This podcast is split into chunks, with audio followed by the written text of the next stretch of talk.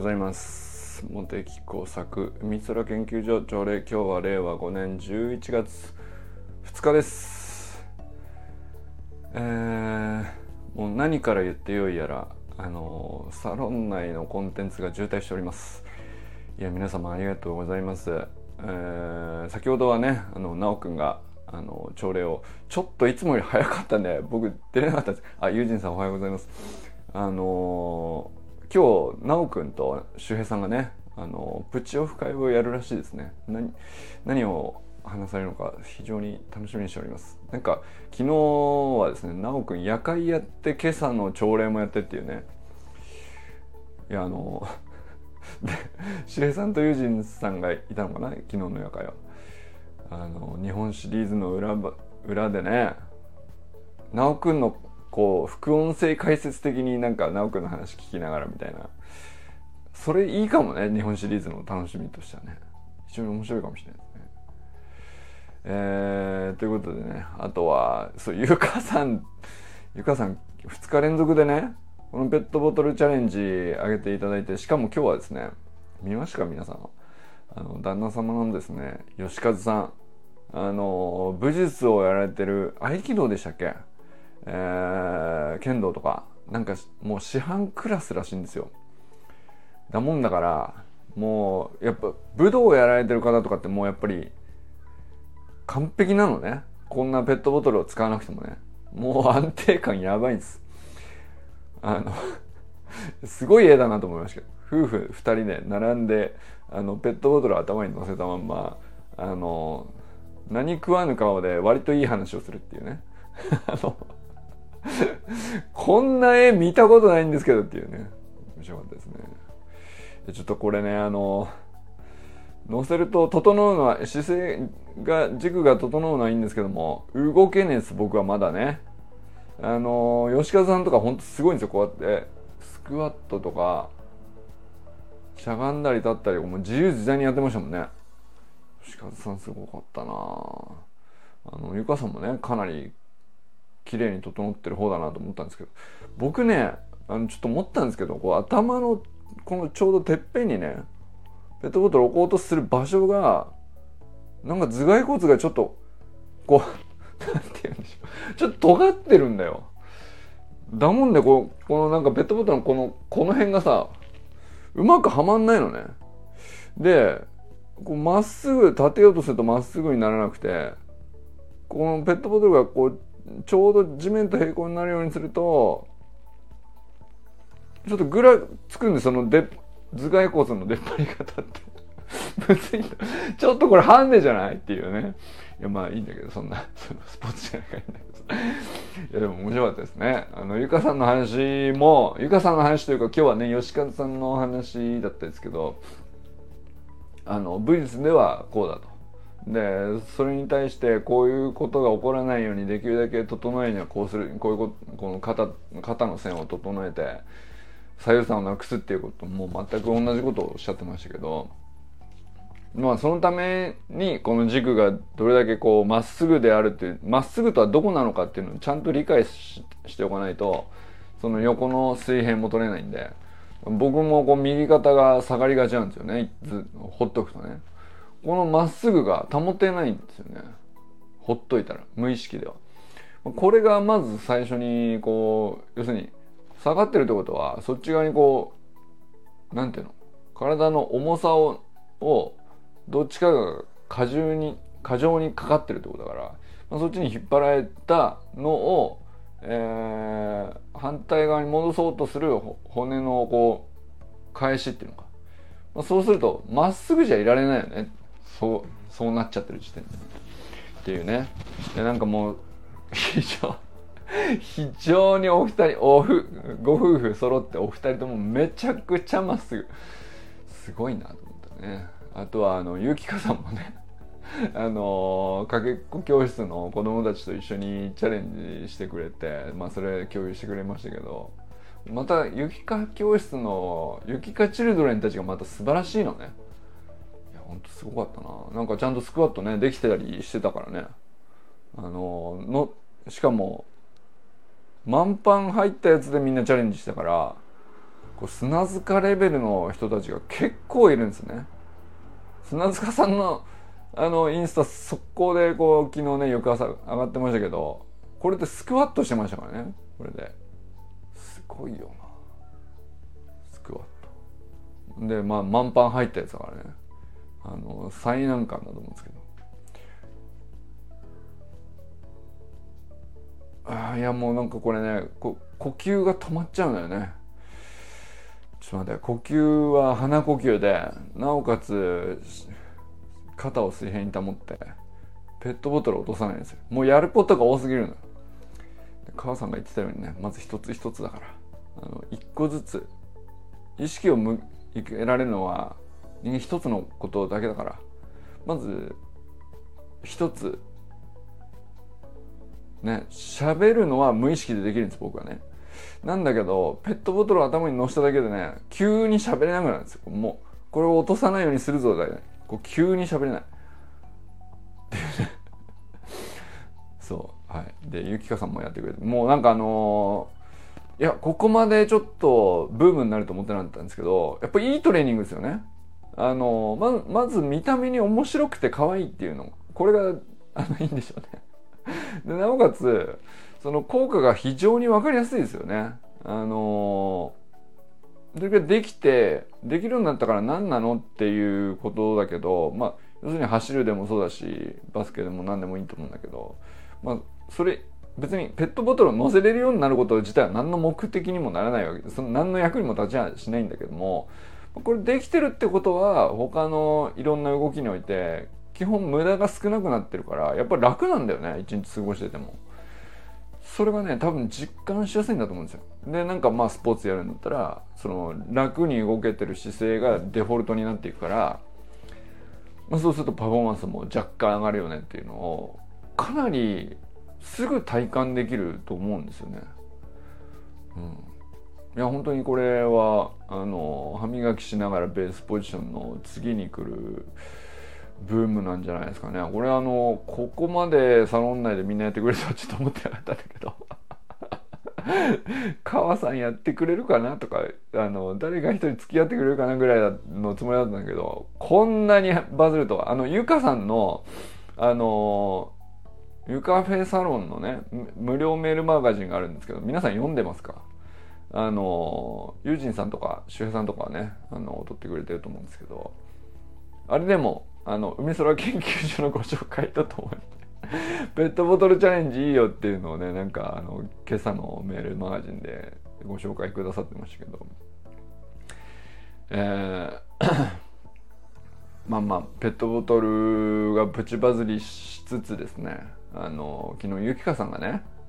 えー、まあ普段あのアウェアネスさんっていうまあ、えー、人材教育ですかね。まあ、事業との全体のカテゴリーとしては。でまあいろんなこうサービスがあっていろんなセミナーがあってっていう、まあ、お金のこと学んだりそのなんだろうな幸せとは豊かさとはみたいなこう哲学的なことをね、えー、アプローチしていったりとかっていうそういうことを、まあ、ゆゆきかさんはそのアウェアネスさんのサービスを通じてあのセミナーで学んだりしてるっていうことなんですけど、まあ、そちらではそちらでこう仲間がいてでそのいろんなこうメンターさんから教わったり人脈ができたりっていうことをやられてるんだと思うんですけどあのまあ僕らもずっとゆかさんこう半年近く見てきてあのインプット半端ないと。で、いうことは分かってたと思うんですけど、で、アウトプットももちろんしてたと思うんですよ。なんだったらテキストではね。でテキストがすごく綺麗でこう構造化が上手だし文章も上手なんで、まあ、僕らとしてはこうアウトプットもすごいなって思ってたけどそういえば確かにそのアウェアネスさんで学んでることについて喋ってアウトプットするっていうのをそういえば見たいなと思ってたなと思ってで昨日ねそのゆきかさんがあの動画で15分かける2みたいな感じで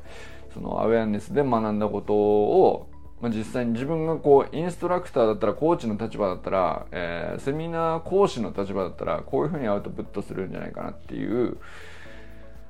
まあゆきかさんの中ではリハに近いのかもしれないですけどどうなんですかね。あの、まあ、感覚としてはあのなんでしょうね。生徒の立場で受け取ったことをじゃあ今度自分が前に立って実際にプレゼンしてみるとかあの講師としてこう人に伝えるとかっていうのをあのまあやってみるっていう立て付けというか、まあ、それをねそのこのオンラインサロンの中にみんなにこう共有してくれたわけですよね。あれはでかいと思いますね。あれはでかい。まあ単純に言ってる中身ももちろんねあの素晴らしい中身なんで僕は本当に勉強になったしその脳科学的に見て量子力学的に捉えて、えー、僕ら情報っていうのをどういうふうに受け取ってどどの部分を意識的に処理できていてでまあ無意識の部分っていうのはその脳みそのこう処理速度の中ではあのあるけど処理されないっていう状態でこう脳の中にこう膨大にあって、まあ、それを潜在意識って言ったりしますけどでそれがこう何て言うのかな。あの基本的には僕らこうふわっとしたまあ確かにそういう側面あるんじゃないかなっていうこう抽象的なあの経験その人その人の経験に即してなんとなくこうふわっと捉えるみたいなことをやっていると思うんだけど、まあ、それをこう体系化して伝えてるセミナーだと思うんですよねそのアウェアネスさんの、まあ、ゆかさんが学んでるセミナーとかあの講座とかでそれをあの、まあ、ゆかさんが僕らに対して、えー、まあ講師になってたという前提で話すとこういうふうにアウトプットできます。まあ、それは結城さんにとってはアウトプットの練習をすることによって、えー、ただ受け身でインプットしてるよりも、あの自分の自分自身の理解が深まるんで、あのまあ、ゆかさんにとっても、あの非常にメリット大きいし、で、まあ、聞いてる僕らは、なるほどそんな綺麗に体系ができるんですかという話が普通に聞けるだけでねこう非常に面白い話なんでこれこれをウィンウィンと言わずしてっていう感じですよね。本当にあれはいい内容だったなと思いましたね。でなんかあのそれこそ何て言うかユージンさんがこのサロン立ち上げた最初の頃にねえー、1年前何もなかった頃ですよ。こうコンテンツが渋滞するように1年後になるなんて全然こう想像もつかない頃に唯一のコンテンツだったと言ってもいいと思うんですけどユージンさんがやってくれてたのがあのニコマコス倫理学の自習ノートってやつですよね。あれもだからその自分一人で読んでってなるほどなってなるだけでも本当は良かったはずなんだけどそれあえてまあ少ない人数でも他の人に共有するっていうことにを前提としてこう話すようにノートを書いてみたらあのまあ、友人さん自体のこう理解も深まるし友人さんのこう獣医師としていろいろこう飼い主さんと向き合ってきたこう経験談とかあのまあ周平さんとか僕とか実際こういうことあったねみたいなこう具体的なことを踏まえてそれに沿ってうんと哲学の部分ですよね。倫理とか哲学の部分をこう2000年前のアリストテレスが考えてたことともう普遍的で本質的なものは全く変わらずに今もここにあってこう僕らも同じ問題をこう抱えてて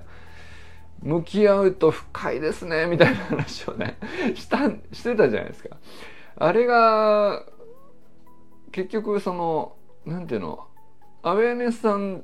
のこうサービスとしてはあの現代の今こう代表的に起きている課題であるとかよくあるうん悩みであるとかそういうところに対してこうちゃんとフィットするようにあの書き直すとこうだよねっていうまあいわゆるあれも倫理学ですよね上根さんのこううんまあゆきかさんが今学んでる講座の中身っていうのも非常に重なってるなと思ったら面白かったですね。友人さんが1年前に書いてた倫理ニコマコス倫理学の自習ノートと、えー、1年後にそその友人さんがやったことをまず全く知らずに入ってきたゆきかさんがあの自分が今あの本気で学んでいることをこうシェアしたら内容内容っていうか表面的には全然違うものなんだけど本質は一緒だったっていうね。これはこれは俺なんかちょっと震えましたね。あのうわ一緒だと思って。その豊かさとは幸せとはっていううん抽象的でそんなん答えないでしょと逃げたくなるところなんだけどもあの確実に本当は定義できるはずでそのその定義から逃げるなっていうふうにこう あの逃げたくなるのをこう塞がれるってね。いやいやこここの範囲内でだけ動けるとしたら決めれるはずだと。いうふうにねあのまあくくってくるわけですよね。まあ、それがだから哲学のフレームまあこういう前提だとしたらあなたにとってどうですか？こういう前提だとしたらあなたにとってどうですか？これとこれどっちどっちだどっちがあなたにとってはこうですか？とかって言ってこうだんだんだんだんこう決めれちゃうんだよ。決めれる状態にこう持ってってえー、思考の枠組みをこうなんていうか外から固められてって、まあ、だとしたらあのこうとしかやっぱり言えないですよねっていうところに持っていくっていうねあのまあだから まあ倫理学ってそういうアプローチするじゃないですか。だ前提をいかに作るかで前提をこうあっちこっちに自由に振れば千差万別でいろんなことがあってみんな正解だよねって逃げれるんだけど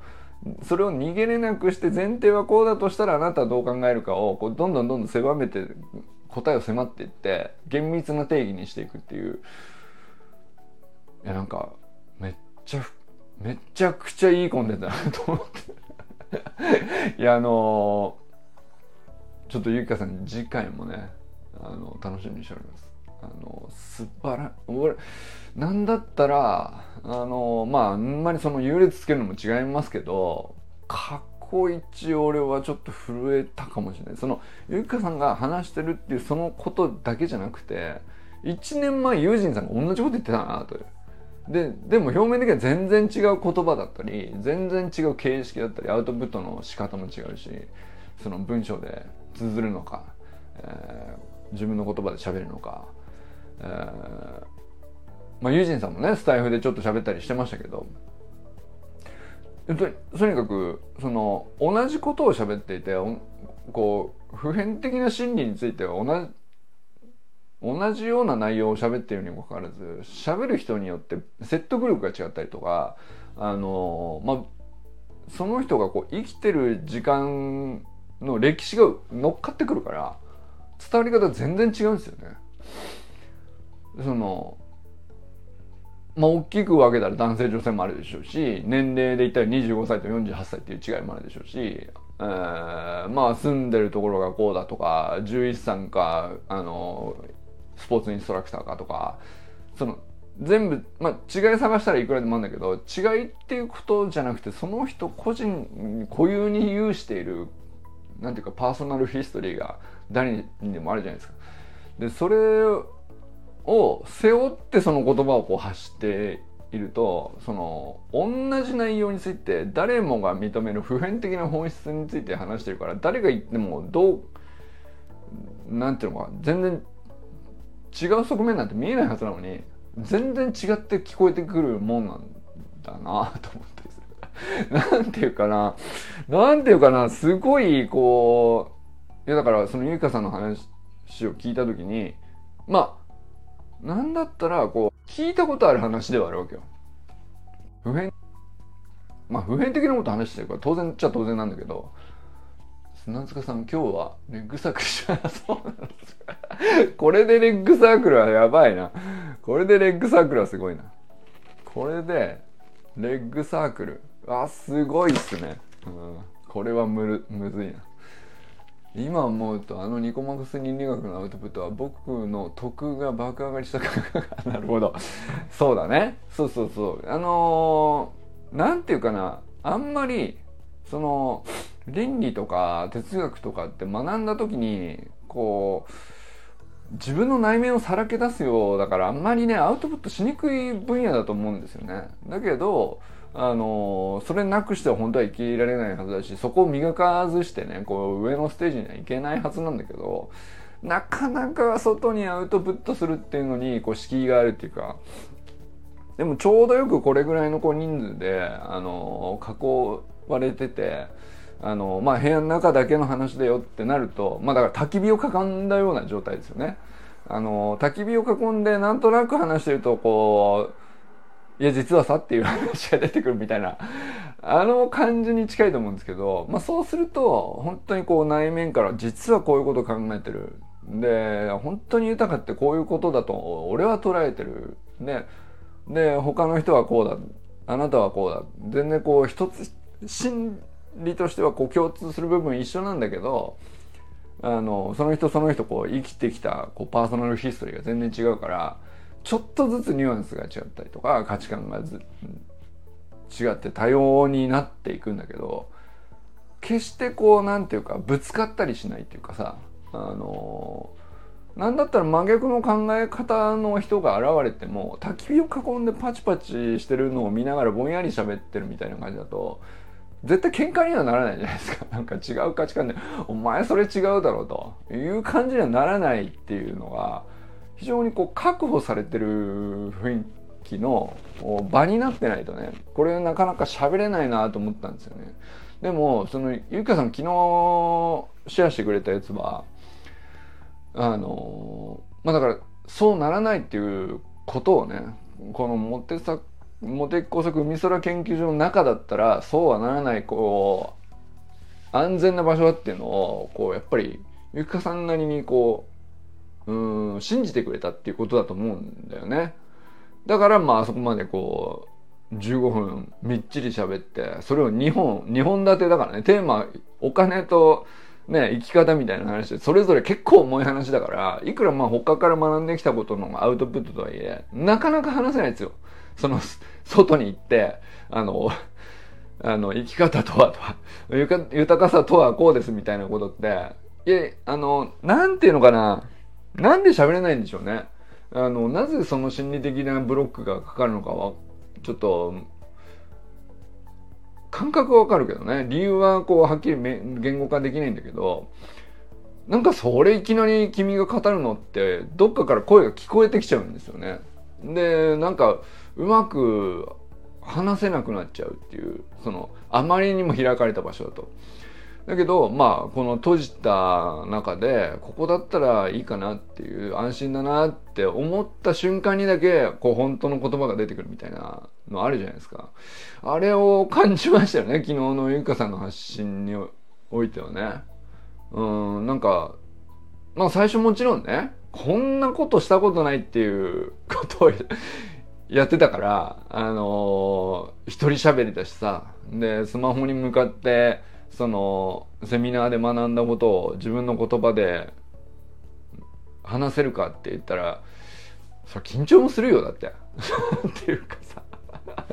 緊張、いや、緊張ではないのか。いや、いや、すごく、あの、いい感じでスラスラ聞けたんだけど、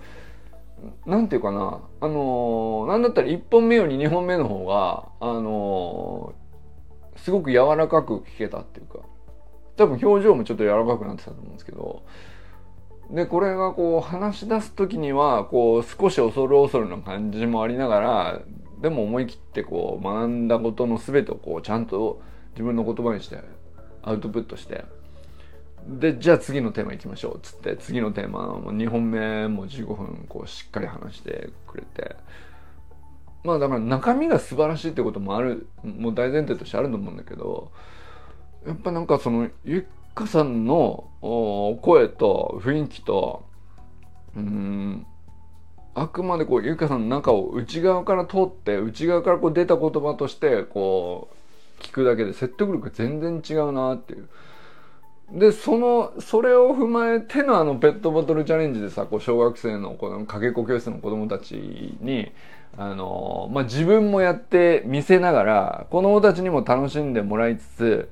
パフォーマンスがこうちゃんと上がるっていうことを、ちゃんと伝えられてる素晴らしいインストラクターっていう、そのあり方ですね。あれこそまさにあり方だと思うんですよ。その、ペットボトルをちゃんと正しくまっすぐに乗せるやり方を教えようと思ったら、こうして、こうして、こうして、こうやるといいよっていうコツはあるかもしれないですね。で、それを教えれる人っていうのは、その、一定いると思うんですけど、あの、あの場をこう、なんていうかなまっすぐ生きるってこういう状態だよねっていうのをゆきかさん自体がまずやってそれをこうすごく楽しんでいてでこうそのゆきかさんの周りを囲む子供たちも基本的に全部こう前うまくできる子もできない子もみんな前向きにこう次までにこうしてくるぞとかっていうのをみんなこうみんなでその場の空気を作ってるじゃないですか。あれがあり方なんですよね。だから一朝一夕にできないっていうことだと思うんですけど。でも本当にそれがすっごくよく出てて。いやなんかあの昨日はだから雪カレーでしたね。僕の中でいや素晴らしい。いやちょっとこの調子で毎日来られると僕も追い切れないなっていうぐらいあのーちょっと昨日のコンテンツの充実ぶり一昨日から大渋滞をしているっていう話なんだけど昨日は特にすごかったですね。うん。えもうだからずっとそのなんか愛さんがねその小山愛さんがあの息子さんがこう神山ものづくり高専に息子さんが行くっていうその上でのこう書類だとかプレゼンだとかってあの辺りからだと思うんだけどなんか どうした？茂木工作海空研究所内の学会、えー、秋の大会がちょっと今ね、あの 誰も、誰もこう、掛け声かけてないのに、あの、自然と湧き起こっちゃって 発表者と聴講者とディスカッションと、もものすごい勢いで渦を巻いて、こう、急に起こってますね。なんかね。いやなんか非常に盛り上がっております。いやありがとうございます。はいということでね。えー、佐藤ひろみさんおはようございます。川明さんおはようございます。モテサクさんがボールを投げてくれたからあ投げ返してる。なるほど。ありがとうございます。まああのそうだね、まあ、ペットボトルチャレンジは投げやすいボールでしたよね。で多分取りやすいボールだったんだと思うんですよね。でなんだったらあのゆかさん的には投げ返すのが一番こうドハマりするっていうかさまあそういうボールってあんだよ。打ち返しやすいやつね。もう絶好球。もうここのコースに来たら必ずホームランっていうのが。あ のまあ、ゆかさんにはこれハマったよね。だからだんなんだったらこう旦那様はもっとすごいっていう、まあ、こんなのさあのやっぱ誰でもそうなるわけじゃないから。チャレンジしたら誰でもそうなるわけじゃないから。でもやっぱり砂塚さんのこうねスクワットできちゃうとか、えー、レッグサークルもこのままできちゃうとかベースポジションなんで余裕というね。まあだからそこにはまるかなと思ってこう割とちょいちょい投げてるんですけどね。これどうと。これどうっつってポイって投げて、これボールですか？みたいな。だからストライク入るまで投げ続けるっていうね。まあ、それでいくとこの1年やってきて一番のドストライクが入ったのかもしれないですね。こんなにこう湧き立ったのはちょっと過去ないんじゃないですかね。結構ちょいちょいその投げて盛り上がってみたいなそのなんていうかあのプチブーム的なやつね。あのサロン内でいくつかありましたけど。いや過去最高に今ね盛り上がってますよね。うん、で気持ちよく打ち返してもう特大のもうスカッとするやつね。ゆかさんがこう打ち打ち返してくれたりとか。そういうのもあるよね。いやだからこれは本当によかいいボール投げたんでしょうね僕ね。あのいやこれは良かったわ。はい。えー、何の話でしたっけ？ちょっと待って。えっと川明宏さんおはようございます。安倍ゆきさんおはようございます。またねぜひあのー、そうですね。だからこう皆さん普段いろんなところでこう学んだりとかこう自分がこう社会貢献したりとかあのお仕事のプロフェッショナリズムを発揮するみたいなことをやってたりとかでこうかこれを日々改善しようとかを取り組んでるみたいな。まあそれを全部をけその全てを研究と捉えるよっていうのがこの研究所の立て付けなんで。まあなんだったらその放課後運動みたいなね。あ新卒言ってらっしゃいませ、まあ、放課後もうちょっとあのまあこれでいいのかどうかわかんないけどちょっと確認したいからこれここでこそ練したいなみたいな。そのそのアウトプットの場合に使ったりとかね。そのフォームをちょっと確認したいなとかあの成果になってるものであってもいいんだけどなってるものをアウトプットでももちろんいいんだけどあのこれちょっとよくわかんねえなと。あのまあでもここの10人ぐらいにだったらちょっと聞いてもらっていいですかっていう、まあ、そのレベルのこうグレーなやつあるじゃないですか。だからその放課後あの自主練フィールドに行ってちょっとやってもらってちょっと見てもらっていい？練習に付き合ってもらっていいよ？っていう、まあ、その程度の立て付けのこうなんていうかアウトプットをあのシェアしてもらうっていうのはやっぱり一番こここのサロンの中ではフィットするんでしょうね。うんまあ、なかなかこれ表に出しにくい人は 何してんのとなるからねこれね。いやあの砂塚さんはこうもう完全に大衆の目の前であの完璧にスクワットをやってましたけど。まあもちろんねあの公の前であのペットボトルチャレンジバンバンやれる人はやってくださっていいんですけどあのちょっと外では出すほどじゃないんだけどあのまだあんまりうまくできないんですがぐらいのやつもこの中だったらシェアしやすいじゃないですか。っていうねまあそんな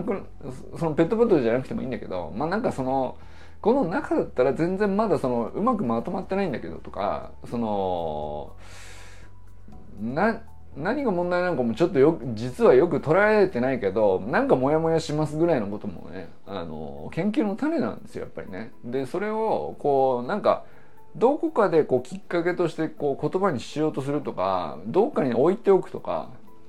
自分の外側にこう言葉にして保管しておくとやっぱり全然将来性違うんですよねその